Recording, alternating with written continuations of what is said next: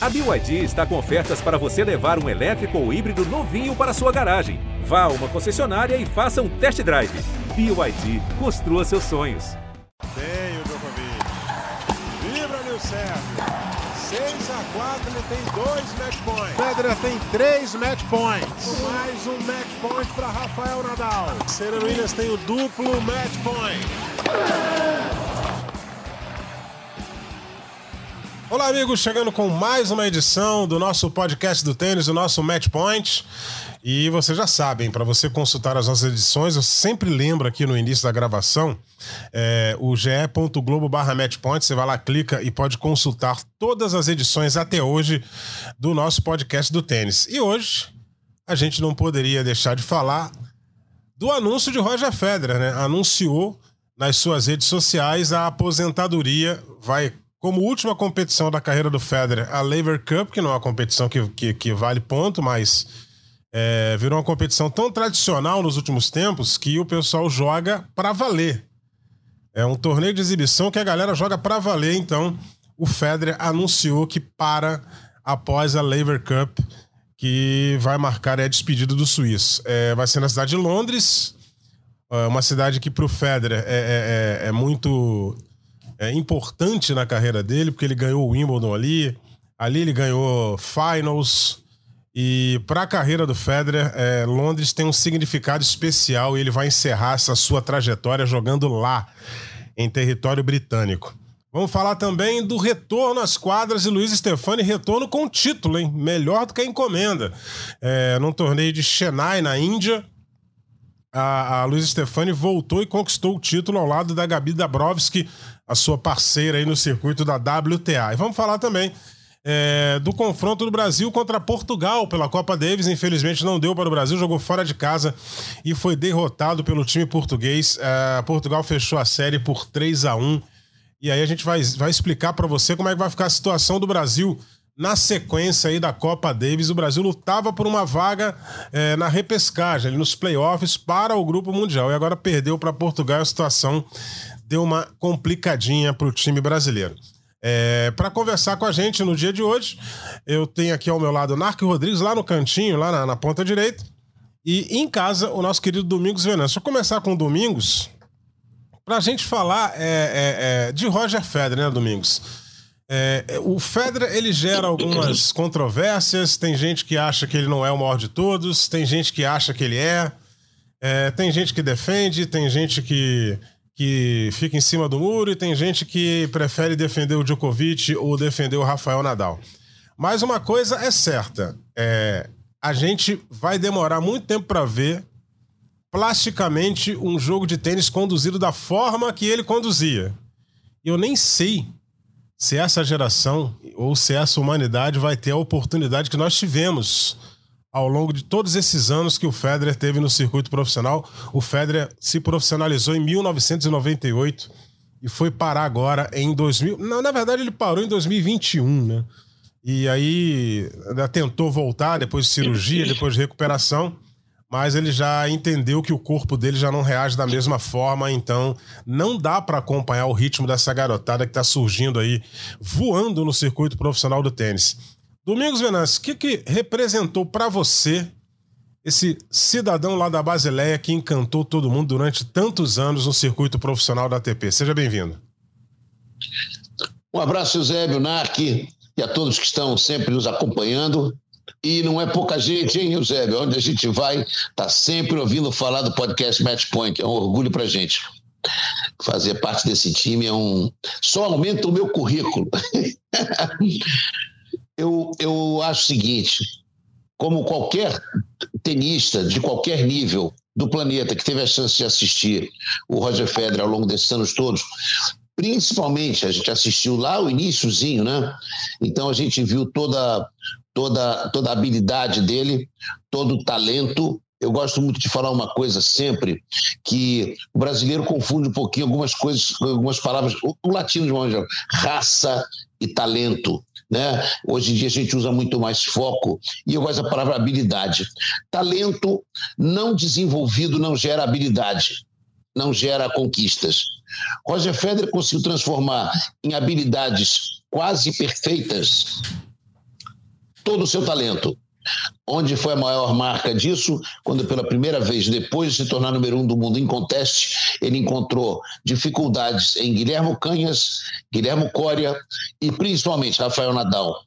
Ele entrou em depressão, fez um, um discurso altamente é, é, é, reprovável, na minha opinião, na final da da Austrália, quando perdeu pela décima primeira vez seguida para o Nadal, colocou a viola no saco ou a raquete e voltou para aprender o que, que ele tinha que fazer para ganhar de novo e ser de novo dominante. E ele conseguiu fazer isso durante dois anos de trabalho e voltou a dominar.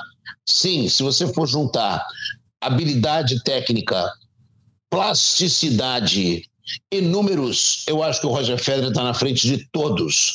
Se você for mais pela, pela perfeição técnica ou, uh, quem sabe, estatísticas puras, cruas, há que se discutir.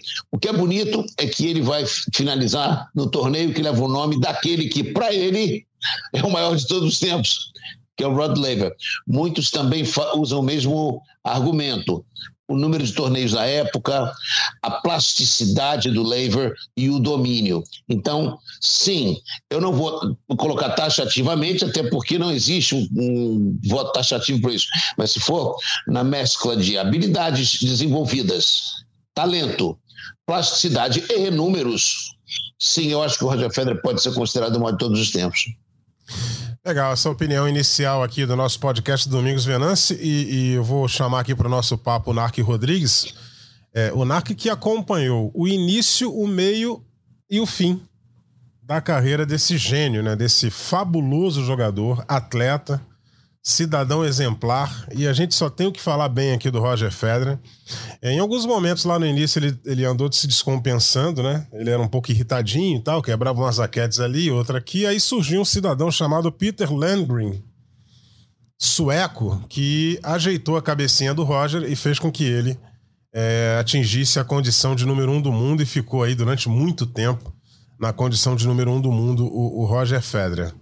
Né? E ele anuncia o, o, encerramento da carreira dele e a gente tem é, muita coisa para falar do Federer, Nark. E, e, e, eu lembrei que a minha memória não é das melhores, mas eu lembrei que eu posso ter narrado a primeira conquista de Masters 1000 da carreira dele, que foi Hamburgo em 2002. Ele ganhou do Marat Safin. Eu não lembro se fui eu que estava nessa transmissão, mas em 2002 o Sport TV é, ainda tinha os direitos de transmissão dessa série de torneios.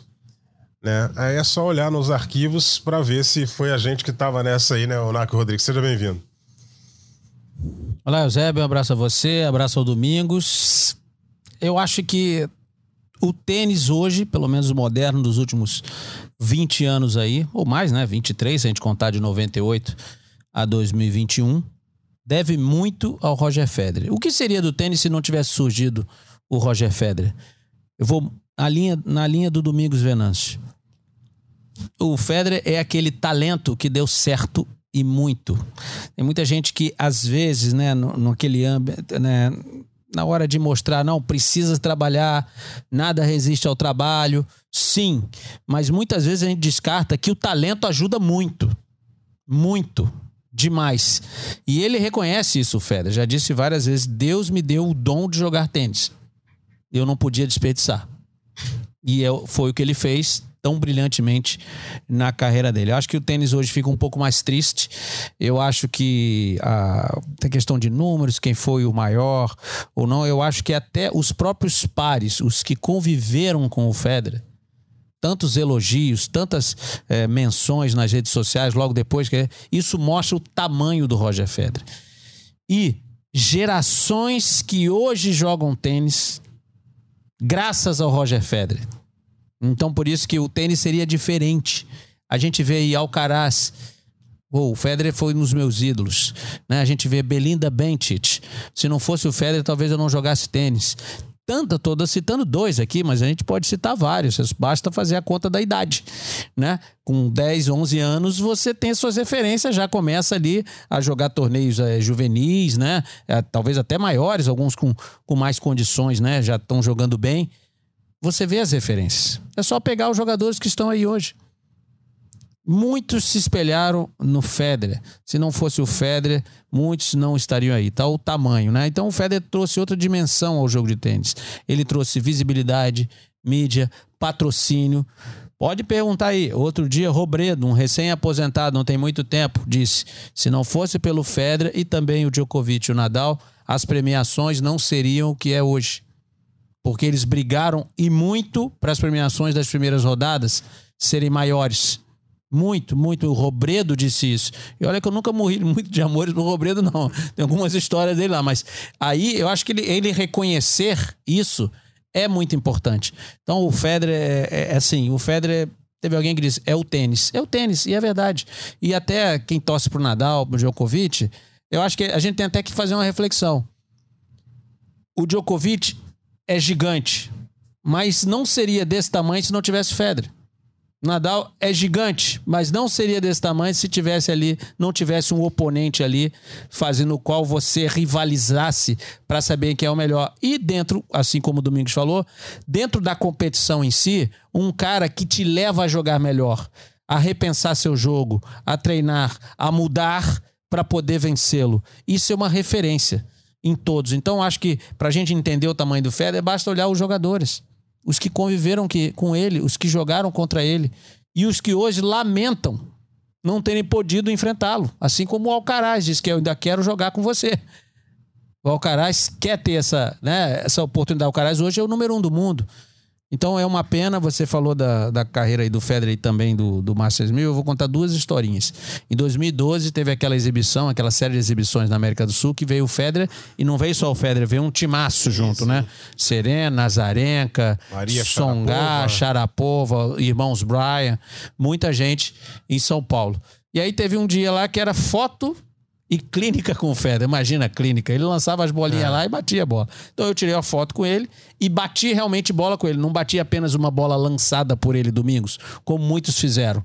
Eu bati, eu bati, ele batia de volta. Eu bati, ele batia. E assim foram pelo menos umas 30 bolas. Então eu posso me orgulhar de ter batido Isso uma bola. Alguém parou, porque você não ia errar Isso. nunca. Não, e, e, ele também, aí vamos lá. Ele, quando ele viu que eu não ia errar, ele estava atrasando a filha, ele deu uma aceleradinha lá no meu pé e eu acabei errando. mas, mas, tudo bem. Mas eu contei para ele, na hora. Explica de novo o porquê desse meu Isso. comentário do Nath. Na hora da foto, eu, eu cheguei perto, né, para tirar a foto, obviamente, tinha uma fila gigantesca. Eu falei assim, pô, eu sou comentarista e comecei em 98. E antes que eu dissesse para ele, olha, eu acompanhei, acompanhei, sua carreira inteira, ele falou assim, pô, 98 foi o ano que eu comecei. Então você me viu desde o início. Ele se antecipou e falou. Sim. Eu falei, exatamente. Então, e possivelmente, nada aconteceu de errado, e deu certo. eu acompanhei a carreira toda dele. Então, para mim, é um orgulho enorme ter feito jogos bons, jogos ruins, ter visto jogadas maravilhosas, outras pichotadas, ninguém tá livre disso, também aconteceram. Tá? E em relação a Hamburgo 2002, vou contar uma historinha também. Fui para Roland Garros para assistir Roland Garros. Sport TV não tinha os direitos, tinha semana livre, fui para Roland Garros assistir. E fui num dia do quali. Entrei no quali, a primeira quadra que eu via batendo era a Kurnikova, que na época, né, ainda era a Kurnikova, né? E uma tenista russa que eu não me lembro. Aí eu comecei a olhar esse bate-bola. Aí eu ouço um burburinho na quadra de trás, eu me viro, era aquela arquibancada que ela funciona para os dois lados, me viro para trás e tá entrando na quadra o Federer e o Magnus Norman. E aí o Norman, aí eu falei assim, caramba, o Norman, dois anos atrás o Guga fez a final com ele, o Norman foi número dois, pô, vou ver esse jogo aqui. E aí, bateram bola, de repente o Peter Lundgren, que você citou, vamos jogar um set? Aí os caras, aí eu nem me lembro que era o técnico do Norman, ok, vamos jogar um set. Quando começou o set, o Federer começou a varrer o Norman. Aí eu pensei assim, ah, mas eu tô lembrado desse cara. Esse cara foi o que ganhou Hamburgo, pouco antes de Roland Garros, e, e aí você deve se lembrar, ele ganhou do Guga nas quartas de final. Ele ganhou do Guga nas quartas de final em 2002. Aliás, e aí depois acabou sendo campeão. Você vê, olha que ironia também, né? O primeiro Masters 1000 dele foi no Saibro, né? Toda a dificuldade que a carreira, né? O Nadal, o surgimento de outros jogadores impôs a ele. O primeiro Masters 1000 dele foi no Saibro.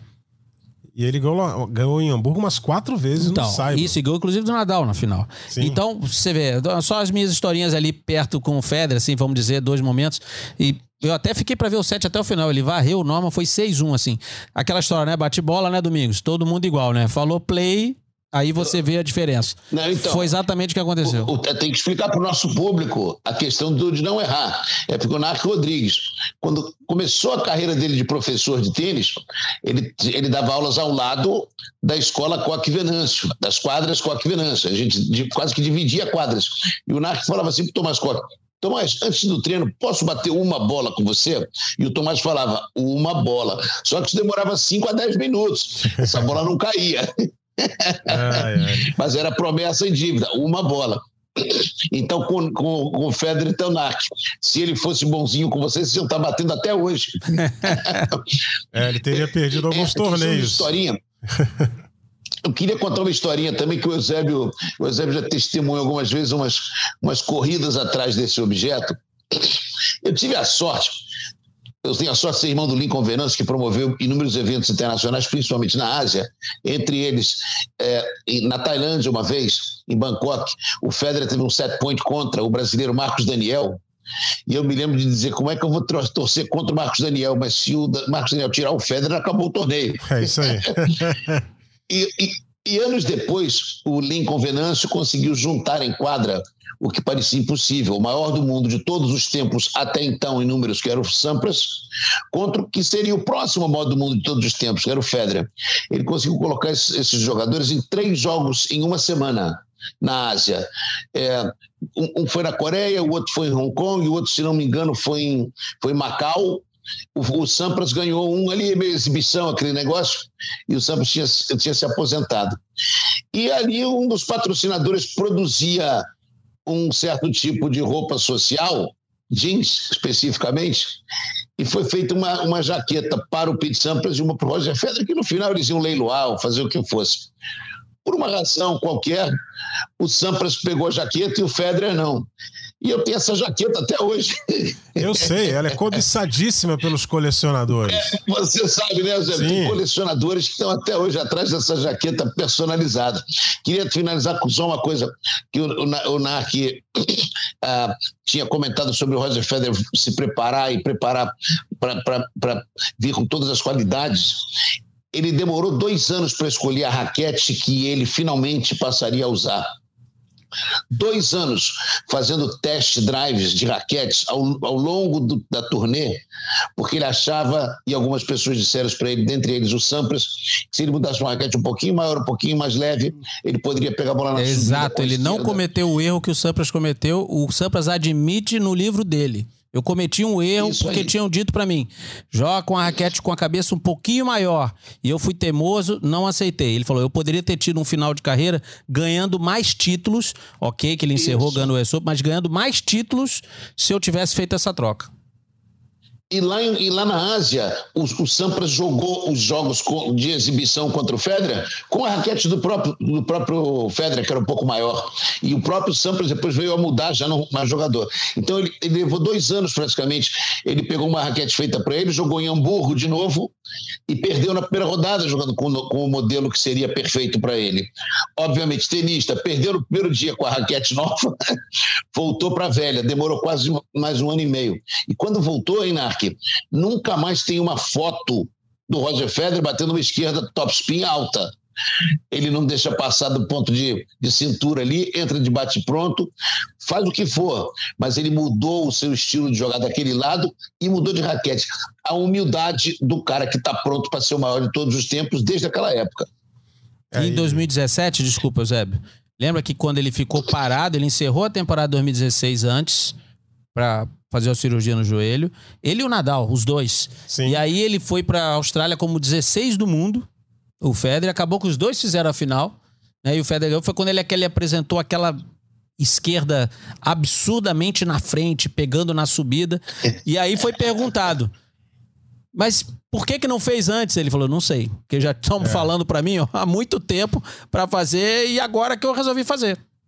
É o, o, modo teimosia acionado, né? Os gênios teimosos, né? é, e, igual a Serena. A Serena. A gente viu a Serena agora no US Open dando curta, enchendo bola de slice e tal. Aí você fala, por que ela não fez isso antes na carreira toda? Acho que talvez não precisou, né? Ela tinha Talvez. tanta força que ela aniquilava com todo mundo. Aqui o Vilander, Eu vi o Vilander dizer isso. Já conversaram, pra, porque eu acompanho o Federer em alguns torneios, mas ele é intreinável, ele faz exatamente o que ele quer. Isso foi antes do Nadal surgir. É, devia ser difícil ser treinador é, do Roger Federer, Opa. que anunciou o encerramento da carreira. A gente tem algumas notícias que estão envolvendo esse, essa última competição dele. É, preço de ingresso, amigo, foi para a lua. É, é, eu li essa semana que tem ingresso custando 144 mil reais. É, mas é um ingresso muito bom, né? Lá é, embaixo. Mas é. Mas o, o problema ingresso, não é né? o preço. O problema é não tem mais ingresso. Eu vou, vou ser sincero a você, para vocês. Quando saiu a notícia, eu cheguei a olhar para buscar um voo. Ah, vou lá e vou tentar.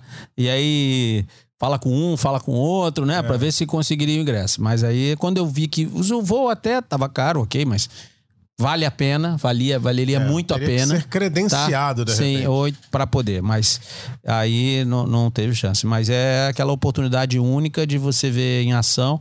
É claro que ele ainda vai fazer algumas exibições, deve fazer cenas da ATP, quem sabe. É, tem o mas, circuito veteranos. É, é oportunidade única. E se a gente ficou triste, claro que a gente ficou triste, mas a tristeza foi amenizada porque ele deu várias dicas de que isso estava muito próximo de acontecer né? O fato de ficar longe do circuito, passou por uma nova cirurgia, né? Não estava treinando, botava uma, um videozinho ou outro batendo uma bolinha. E, de novo, quando ele anunciou, já faz tempo, ele não, a Lever Cup anunciou, a equipe da Europa, com os caras que foram os rivais dele, né? Os grandes rivais ao longo da carreira, aí tava na cara que ele ia se despedir. Tava na cara. Que ali eu vou, vou, encerrar minha carreira com os caras que vieram comigo, me acompanharam, foram, foram meus desafiantes ali diretos, né? Que, obviamente, Djokovic e Nadal, né? Os maiores aí, e depois o Murray. Eu podia botar ali. O Del Potro só teve Grand Slam, o Vavrinka teve três ali, mas o Vavrinka muito amigo, sei lá, mas os, o famoso Big Four que rapidamente se tornou em Big Three. Agora, você já imaginou um time de Copa Davis com Federer, Nadal, Djokovic e Andy Murray? É, que... Tenho pena do técnico. Vai ter que fazer um pra chegar e falar assim: você não vai jogar. É um confronto de uma semana, né? Vai deixar quem de fora? É, é isso que é o problema. É a história do motorista do Papa. Olha quem tá na reserva. Quem que tá jogando? Não sei, mas o reserva dele é o Nadal. Imagina. não sei, não sei quem é. Quem tá na quadra, não sei. Só sei que o reserva, imagina, o reserva dele sentado no banco ali é o Nadal. Imagina. Sensacional, é. sensacional. Então, é, o, o Narc Rodrigues teve a, a, oportunidade de participar de uma clínica com Roger Federer. O Federer deveria participar de uma clínica com Domingos Venâncio, né? Oh. Já imaginou o Federer na fila lá da, da clínica? Bater, batendo aquela bolinha ali, a rapaziada só aquecendo com ele, seria algo fantástico, né? A presença de Roger Federer e Domingos Venâncio no mesmo quadradinho ali, com uma rede no meio. O, o, Roger Federer, Eusébio, ele, ele, ele é de uma importância tão absurda, a presença dele em clínicas, nesses múltiplos Kids Days aí pelo mundo, que é como o Narc falou, quando o cara pisa na quadra, desaparece todo mundo. É um, é um, desaparece todo mundo quando o Roger Federer aparece. Ele tem uma presença incrível. E, Narc, é, eu tenho certeza que a gente vai ver muita, muita turnê do Federer por aí. Tenho certeza absoluta e, e, que ele vai fazer um. E presença um, em torneios, né? né? Presença em torneios. Ele, só, desculpa te interromper, é só. Ele é a Não. própria realeza, né? Quando. Aquela aura, né, que a gente tinha. Felizmente, falecimento da rainha agora, mas era a aura de quando uma pessoa da realeza tivesse na quadra, entendeu? Então, uhum. acho que todo mundo se conectava com aquilo ali e respeitava. Nossa, esse eu não posso perder. Tal a importância do Federer quando entrava na quadra, né? Acho que conectava todo mundo, ligava para aquele jogo ali, ok? Tinha outros jogando, mas é, era diferente. É diferente. Como você falou, os números vão dizer, aí ainda tem gente jogando, não tem, mas se a gente aliar ao jogo talento, né? É, a garra, até apesar de ser menos vibrante que outros, mas era a velocidade nas pernas. Parecia que não. O Federer era muito rápido, que ele sabia correr menos e rápido, ele sabia encurtar as distâncias. Se a gente juntar tudo isso da maneira de jogar e, repito, de novo, se a gente fizesse hoje assim, quantos vieram, ok, tendo Nadal como referência técnica, ou como Djokovic como referência técnica e como Federer como de referência técnica, eu acho que vai ter muito mais gente que veio como referência do Federer. É, é, e a plasticidade, né, que, que a, a, gente, quem, quem, joga tênis, quem joga tênis entende isso muito melhor do que quem não joga, vamos dizer assim. Quando você olha um jogador como o Nadal, eu não consigo torcer contra o Nadal, não consigo torcer contra o Nadal, porque eu vejo um, um jogador ali que ele extrai água da pedra desde o dia que ele nasceu.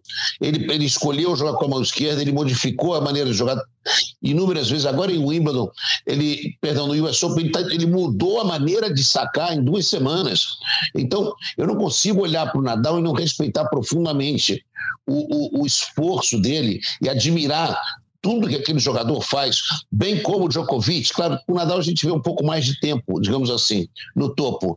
Ou o Andy Murray, que é um jogador que eu tenho uma, uma, um, um apreço, adoro assisti-lo jogar muitas vezes junto ao Eusébio na cabine, a gente comenta o, o jogo do Murray com uma maneira emocional, né? Agora o Roger Federer realmente, isso que o Narc falou, ele entra na quadra e entrou o tênis, né? O te... Ladies and gentlemen, Mr. Tennis. é isso aí. Como, como a Maria Esther Bueno tinha isso chegando em Wimbledon. Chegou a Maria Esther Bueno, chegava uma, uma figura é, é, absolutamente destacada silenciosamente. E a gente tem que lembrar que o Federer já saiu de seu local confortável, seja lá onde fosse em Wimbledon, para ir até o restaurante público, encontrar rapidamente com Maria Esther e falar: Oi, Maria, soube que você estava aqui, vim aqui te cumprimentar. Quer dizer, é, eles se entendem, né?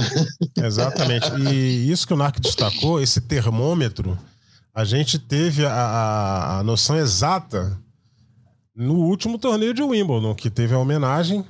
100 né, anos da 100 quadra anos central. da quadra central. E quando ele entrou, quer dizer, parecia que estava acabando o mundo, meu amigo. Quando Nossa. ele foi anunciado, o barulho de aplauso, a, o, o, público, a reação do público foi algo de fantástico, assim. É, e a Martina Navratilova acabou. Sobrenatural de Almeida, é. Sobrenatural de Almeida tava lá, hein? É. E a Martina Navratilova acabou não indo, né? Exato, porque a Martina seria a última a apresentar, pegou Covid na véspera. Ela, tinha, ela tem nove títulos lá, seria a, a que entraria é, e, por último. E só outra coisa também destacando a. Primeiro, o Federer, pelos fãs, 17 anos seguidos ganhando o, o, o prêmio ATP Awards dos fãs, eleito pelos fãs, tá? E é bom a gente destacar também o trabalho humanitário do Federer, né? É que é com a fundação dele, lá na África, tudo. Então, isso tudo conta para só você pô, explodir o tamanho da imagem dele, né? Da imagem de, de, bom garoto, de tu. Imagina, o cara tem joga tênis e ainda até essa pessoa.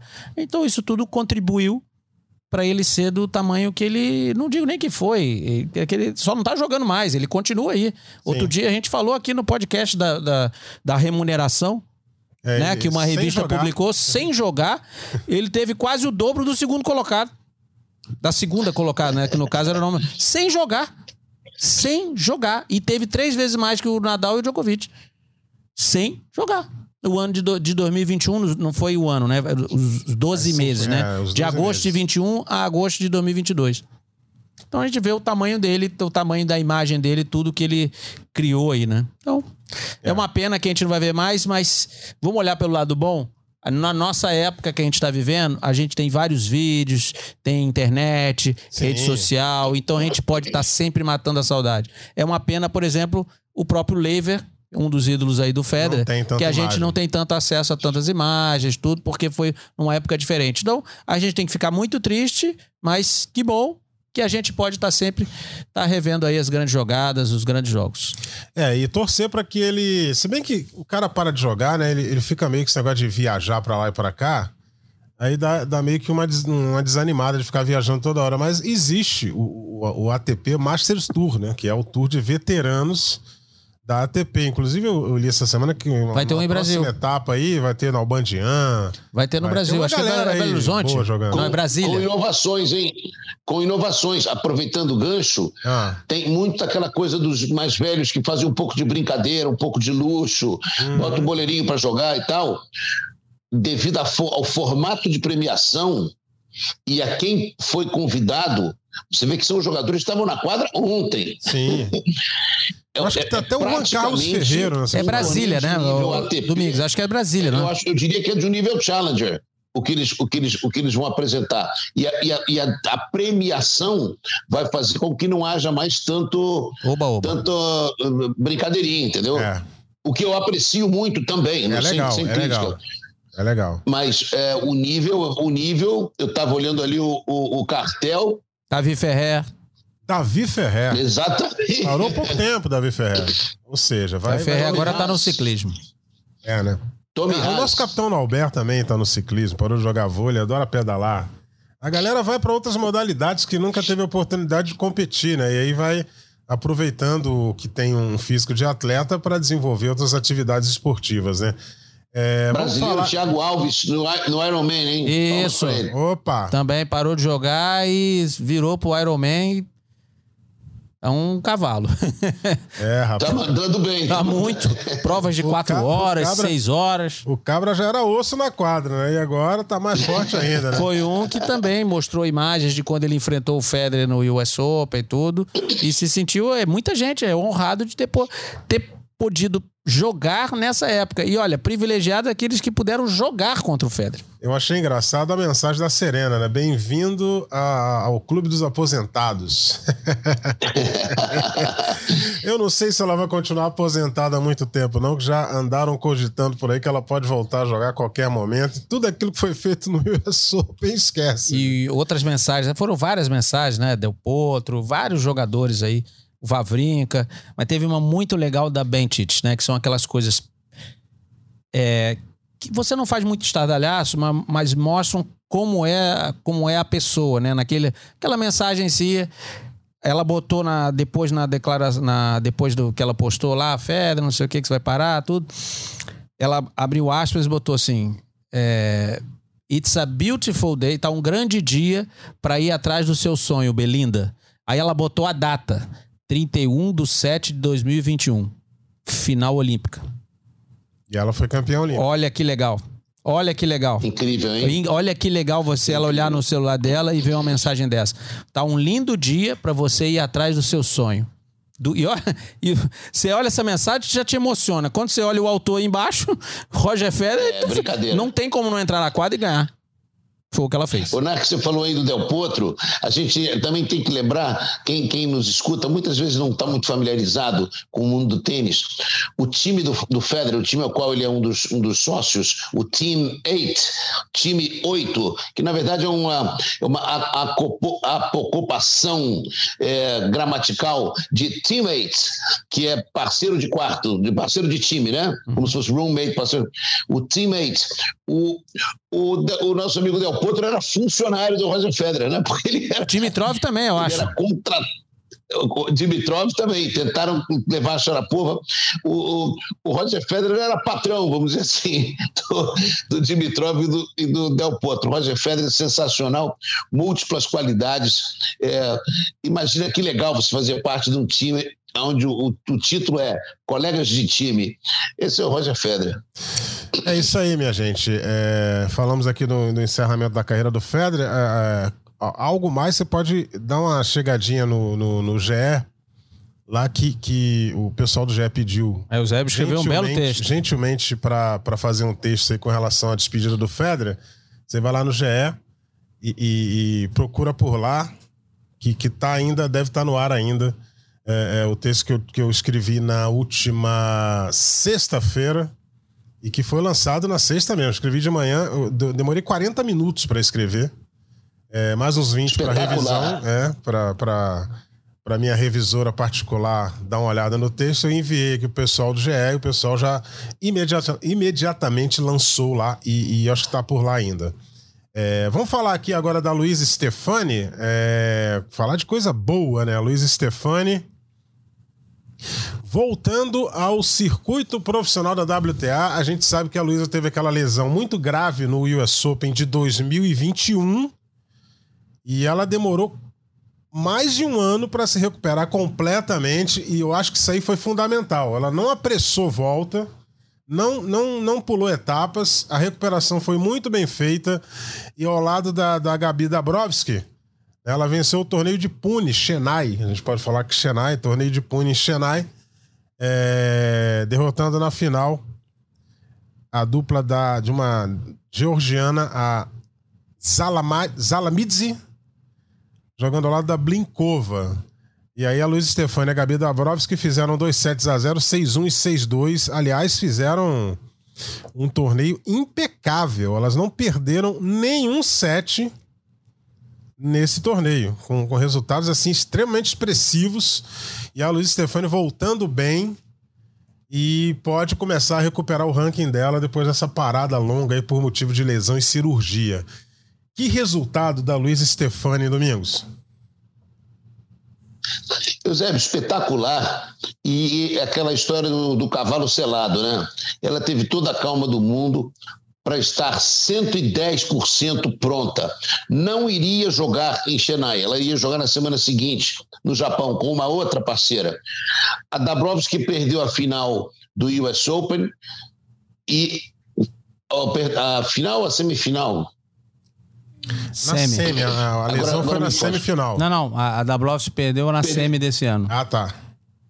Na semi, não, não fazendo a final, isso aí, obrigado, né? Não fazendo a final, deu tempo dela, dela jogar o torneio numa semana antes do torneio do, do, do Japão, com a Luísa, o que trouxe um, uma coisa muito emotiva. As duas jogadoras que estavam naquele momento que a Luísa se machucou, aquele momento dramático, que a, teria a, a, até ali sido o maior ponto da, da carreira da Luísa, voltaram juntas. Voltaram juntas na Índia. O treinador da Luísa, ao longo dos últimos anos, é indiano. Eu não sei se ele está com ela nesse momento. Eu procurei encontrar isso, mas não achei. Era familiar para ela estar com a Dabrowski, era familiar estar jogando na Índia, de certa forma. E ela voltou voando baixo, né? E a Dabrowski, a gente sabe que joga muito tênis. Ou seja, a, a energia que tinha ali continuou em alta intensidade. E eu fico muito feliz em dizer que é um prêmio para a Luísa, porque a gente acompanhou eh, pelas redes sociais, e às vezes um pouco mais perto, cada passo dela desde, desde, desde a lesão. Eu, particularmente, sou um fã incondicional dela por toda a trajetória. Todo mundo sabe do meu apreço pelo tênis universitário norte-americano, o fato dela trabalhar com yoga como parte da sua, da sua formação. E eu sou um grande fã da Luísa, estou feliz da vida. Espero que seja apenas o primeiro passo agora para essa arrancada que ela, que ela já vinha dando antes da lesão. É, a título de informação, antes da participação do NARC com, com a respeito da Luiz Stefani, o treinador da Luiz Stefani chama-se Sanai, ou melhor, Saniai Singh. Saniai Singh. E ela tem como fisioterapeuta e preparador físico um cidadão chamado Chris May. Né? É da, da academia de tênis de, de, de Sandalbrook. Saddlebrook. Sandalbrooks. Saddlebrook. O Saniai Singh deve cantar bem, Domingo. Já vai rivalizar Singh. com você. Mas o Singh dele pois tem é, um H no final.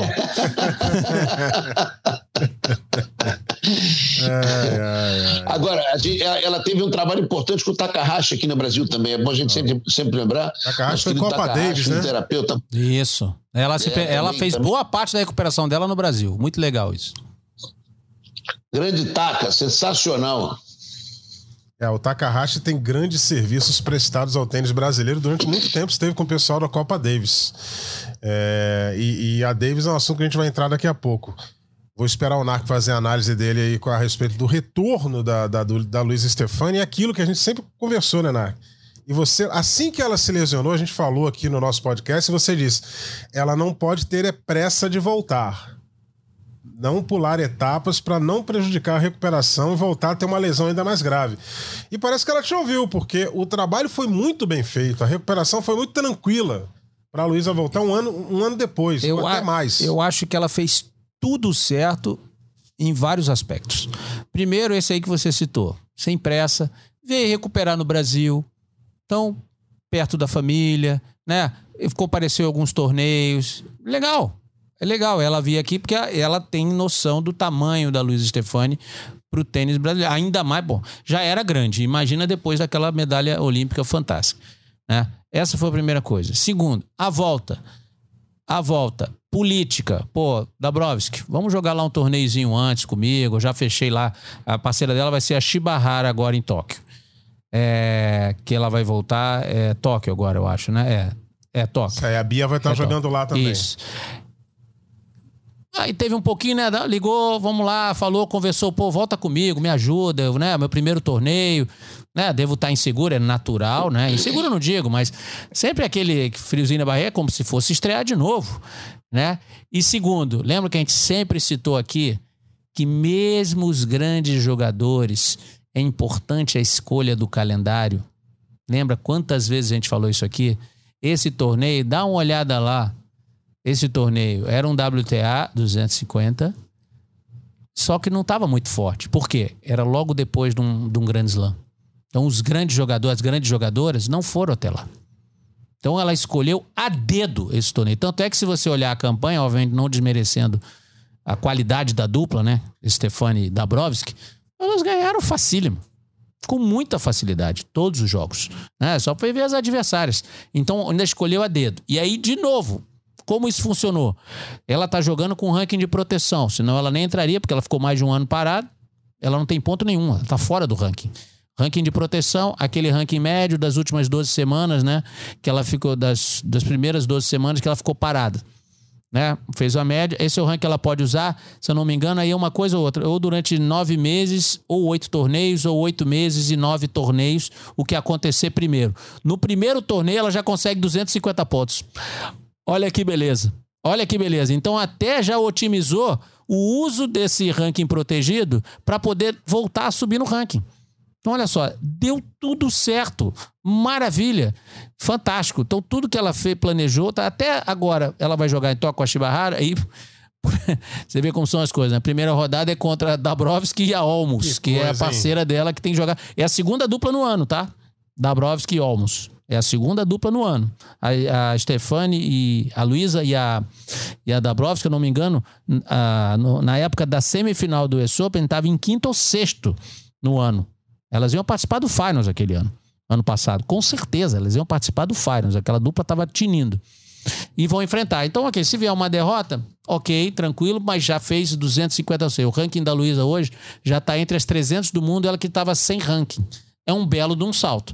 E uma jogadora desse tamanho vai poder jogar os torneios maiores, enquanto tá todo mundo mais pro final da temporada, né, Domingo? Já querendo relaxar, descansar, o corpo cansado, ela tá tinindo. Então, olha só quantos pontos ela vai poder fazer nesse final de ano aí. E, e- e já vem pronta para iniciar a temporada, né? Quer dizer, a pré-temporada dela está sendo prática, né, Narc? Exatamente. E, Uma pré-temporada na quadra. é, e recentemente, Domingos, ela deu uma entrevista, né? É, para um, pra um canal é, é, de YouTube de, de, de um companheiro nosso, o Silvio Bastos, que é comentarista também. E ela disse nessa entrevista com ele que é, ela falou da importância da formação dela e e da importância de ter ido para o tênis universitário é, americano. E aí o crescimento da Luísa, né? Eu não tenho nenhuma dúvida, Eusébio. Com duplas, e recentemente, nesse mesmo programa aí, o Bruno Soares declarou de maneira muito gentil o apreço dele, a, a formação dele na escola Coque Venâncio. Foi até, até emocionante a declaração dele. E ele finaliza dizendo que só tem uma coisa que ele se arrependeu na vida de tênis: foi não ter jogado universitário. Puxa, o Bruno chegou a ser a dupla número um do mundo Sim. tem seis títulos de Grand Slam e quatro vice-campeonatos. Ele declarou isso, porque aí eu vou um, um pouquinho mais atrás. Se você for olhar os- as nove, dez maiores duplas de tênis de todos os tempos, 70% vem do universitário. Se você for olhar as maiores duplas do mundo no momento, eu diria que 40%, 50% vem do universitário americano. É. Então, a Luísa foi uma escolha acertada e mais do que isso, tirou aquela pressão financeira da cabeça dela. Ela pôde desenvolver com calma, com tranquilidade, aproveitou muito bem os contratos universitários, porque tem diferentes tipos de aquisição de bolsas e tudo mais. Agora, eu- eu- é, é muito importante o que eu vou dizer, que finalmente os treinadores brasileiros estão entendendo a importância do tênis universitário. O NARC sabe disso. Houve época que se dizia Ah, está oferecendo uma bolsa para o garoto, está tirando o sonho dele de ser profissional. É, uma Não, coisa ou outra. É. vezes. É o contrário, é que, é que a gente tem que ter o pé no chão e saber. Não É. dá para pular já para o profissional. Não é, não é tão, tão, fácil assim. É. É. Ah, Agora fiz a transição, ser profissional. Quem é que vai pagar as contas? Não, Como é que vai segurar isso? E, e um exemplo E, que a gente adora, se né, tratando de duplas, a evolução técnica é absurda tênis universitário. E um exemplo que a gente adora falar aqui, e eu, eu falo com um grande orgulho, né? Porque eu tive o prazer de conhecer esse, esse, esse senhor elegante pessoalmente, um cidadão chamado James Blake. Ele é o maior exemplo disso. O James Blake, o Narc tem a memória melhor do que a minha. Certamente ele foi top 10. Eu não, não lembro qual foi o melhor. Foi, acho que foi seis. Seis do mundo, o melhor ranking da carreira ou, se dele. é bobear, muita foi até coisa. mais, né? Ou foi até mais. E, e ele é formado em Harvard e hoje é diretor de torneio, diretor do torneio de Miami. Um torneio de nível mil.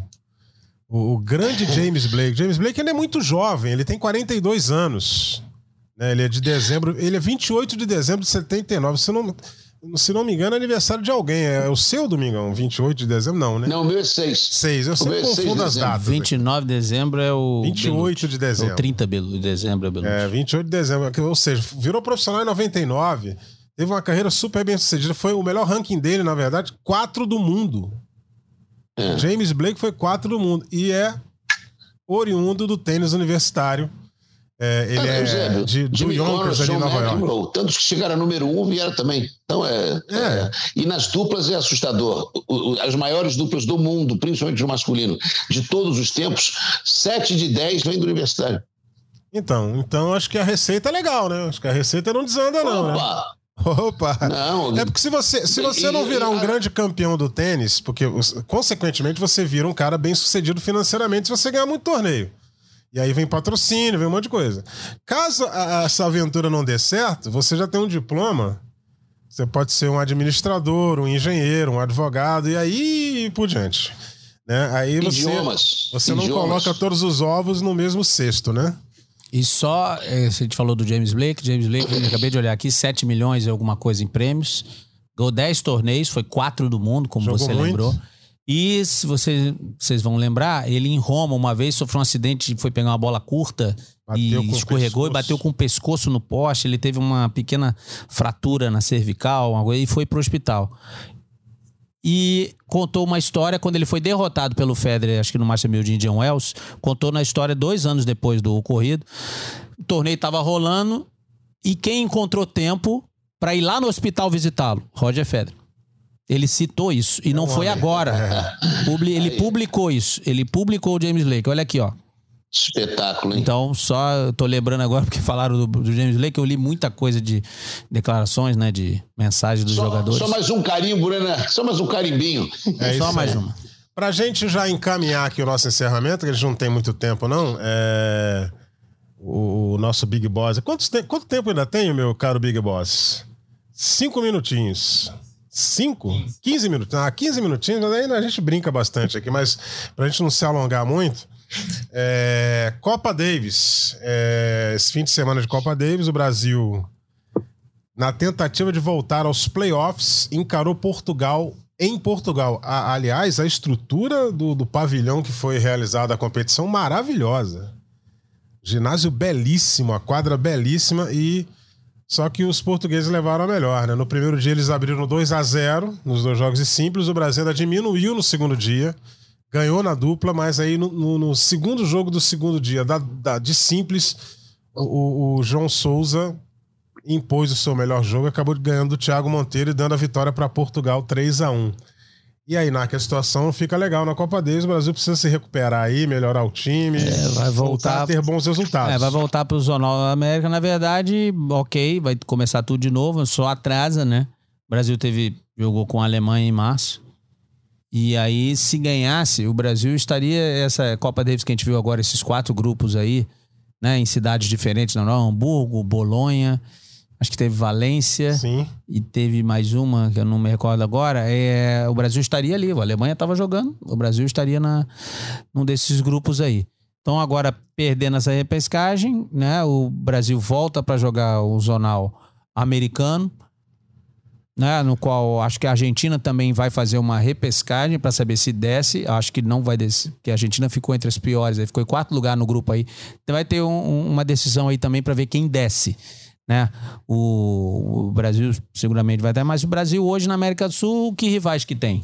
Talvez o Chile, Colômbia. a Argentina e Colômbia. Acho que. Equador? Será que tem gente não, boa? Acho que Equador, acho que não, não, não, tem hoje em dia, não tem mais um, um grande rival, não. Mas é bom a gente lembrar que o, o Jaime Sims, né, o Marcos Daniel, essa equipe renovada, ele foi chamado para isso. E ele falou isso quando assumiu. Não, eu fui chamado para a gente tentar renovar a equipe. Aí você vê que dessa vez a gente não teve Bruno Soares, né? Marcelo Melo, Demoliné voltando, que seria um, mas Demoliné também já tem mais de 30 anos. Então ele está tentando renovar. Alguns jogadores nossos também, eh, jovens ainda, mas caíram muito de produção. No caso do Thiago Wilde, que também poderia estar aí jogando. Felipe Merigene, né, que tem subido ainda, mas ainda não, não conseguiu ali se estabelecer ali, vamos dizer assim, no top 100. Então, fez-se o que podia. Era muito importante virar o primeiro dia um a um. Era muito importante, porque historicamente, contra esses países aí, o Brasil sempre teve uma dupla forte, e hoje o nosso melhor representante é o Rafael Matos, vem fazendo, vem tendo um, vem tendo um ano excelente. E aí quando virou 2 a 0 já ficou muito difícil. Aí ficou é. muito difícil e o Brasil confirmou o favoritismo nas duplas, mas depois acabou perdendo. Vamos começar tudo de novo. E o tênis não para. E daqui a pouco vão ter outros jogadores aí. O tênis não para, vamos descobrindo. Quem sabe daí surge um grande jogador de Copa Davis, né? Eu li bastante sobre Copa Davis. O Domingos sempre foi muito próximo do Tomás, pode confirmar isso. a gente sempre falou de uma grande dupla nossa, Coque Mandarino. Sim. Uma dupla sensacional de Copa Davis, mas o Mandarino não foi um jogador de grande resultado no circuito mesmo. Não foi. Né? Jogava muito a Copa Davis pelo Brasil, mas não foi um jogador de grande resultado no circuito. No Mandarino não, nunca foi. Né? Então a gente pode, quem sabe, descobrir um jogador assim. E aí o Brasil voltar aí para o Grupo Mundial. O, o Domingos. O, a Davis o... trazia o melhor do mandarino. Basicamente é. era isso. E o caminho é esse, a, a Domingos? Davis extraiu o melhor. O caminho é esse, essa renovação que o, que o Jaiminho, ao lado do craque, o Marcos Daniel, está promovendo aí no time brasileiro? Não tenho nenhuma dúvida. O Jaime, inclusive, participou disso como jogador. Quando ele entrou para a Copa Davis como jogador e virou ídolo, com resultados excepcionais ao lado do Luiz Mata, muita gente esquece que o Luiz Mata fez a cama em algumas dessas vitórias, destruindo o jogador número um no primeiro dia e o Jaime ganhando no último. Mas o Jaime sempre entregou a encomenda na Copa Davis, foi ídolo Copa Davis, quando era um garoto. Posteriormente, como duplista, alcançou as semifinais também. Quer dizer, o Jaime chegou à semifinal da Copa Davis em simples e em duplas, repetindo o que fizeram Coque e Mandarino, que chegaram à final da Copa Davis. Só que naquela época, depois da final, ainda tinha o desafio, que era o Challenge Match, que era contra o campeão do ano anterior. Então era uma semifinal de três, vamos dizer assim. O Coque e o Mandarino até hoje são a sexta maior dupla do mundo em todos os tempos em Copa Davis. O Tomás está entre os oito ou nove jogadores, se não me engano, de Copa Davis da história em simples. O, o maior de todos, Nicola Pietrangeli, em simples, dupla e tudo mais. Ah, eu, eu, não vejo, eu não vejo muito a Copa Davis com cara de Copa Davis, mas sabe, Narc? É, ficou estranho. Aquele jogador aquele jogador nosso que, que poderia chegar e confrontar em cinco sets sofridos, chorados, sangrentos. Não, cinco sets um nem existe isso. mais. Não. Não existe mais. Então, a gente encontrar um jogador que, desse gênio, é, o gênio de Copa Davis, está um pouco mais difícil.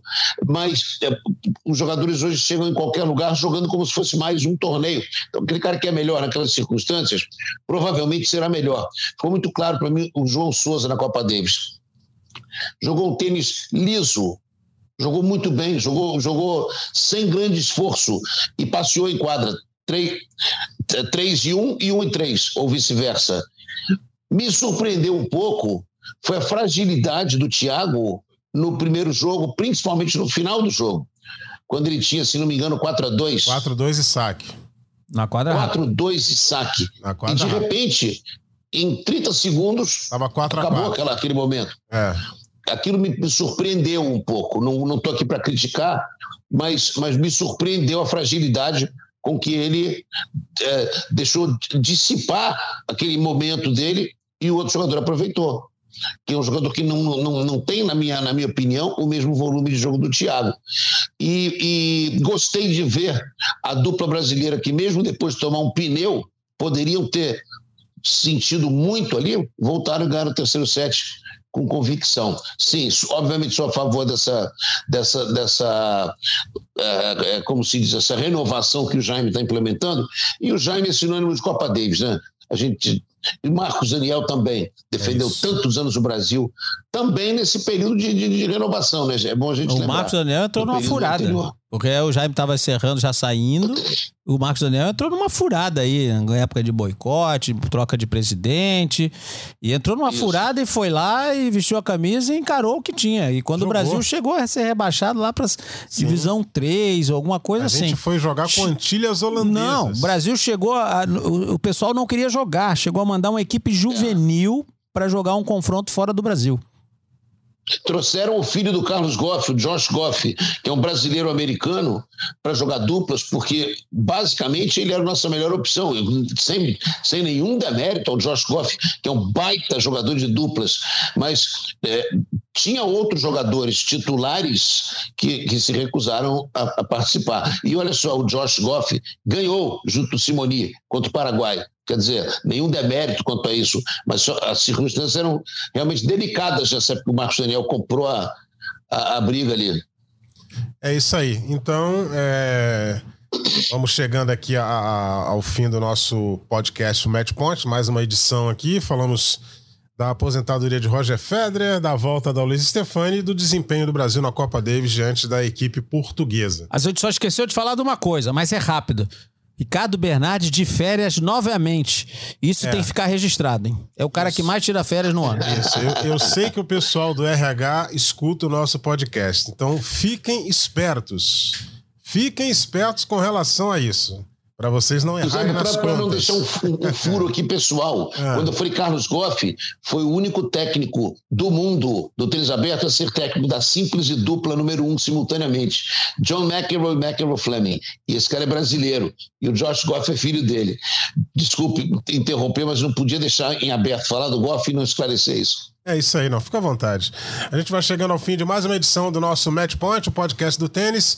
Você, para consultar, vai lá no ge.globo barra matchpoint, notícias do tênis, ge.globo barra tênis. Semana que vem estaremos de volta com mais um Match Point. Um forte abraço a todos e até lá. Combinação de saque e voleio para fechar o jogo em 2 sets a 0.